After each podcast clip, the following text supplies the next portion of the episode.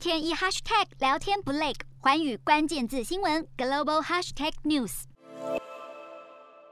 东南亚大头条来关心，翁山苏姬日前透过律师表示，在军政府法庭的煽动审判案中，将不会再传唤任何的辩护证人，以避免对另一项刑事指控的美国记者产生任何不利的影响。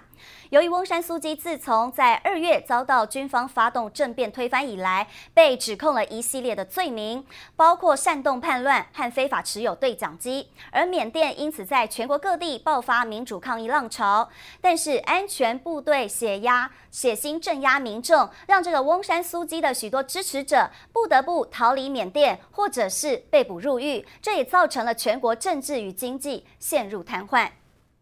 我是主播刘以晴，全新节目《环宇看东亚》，锁定每周四晚间九点，环宇新闻 YouTube 频道。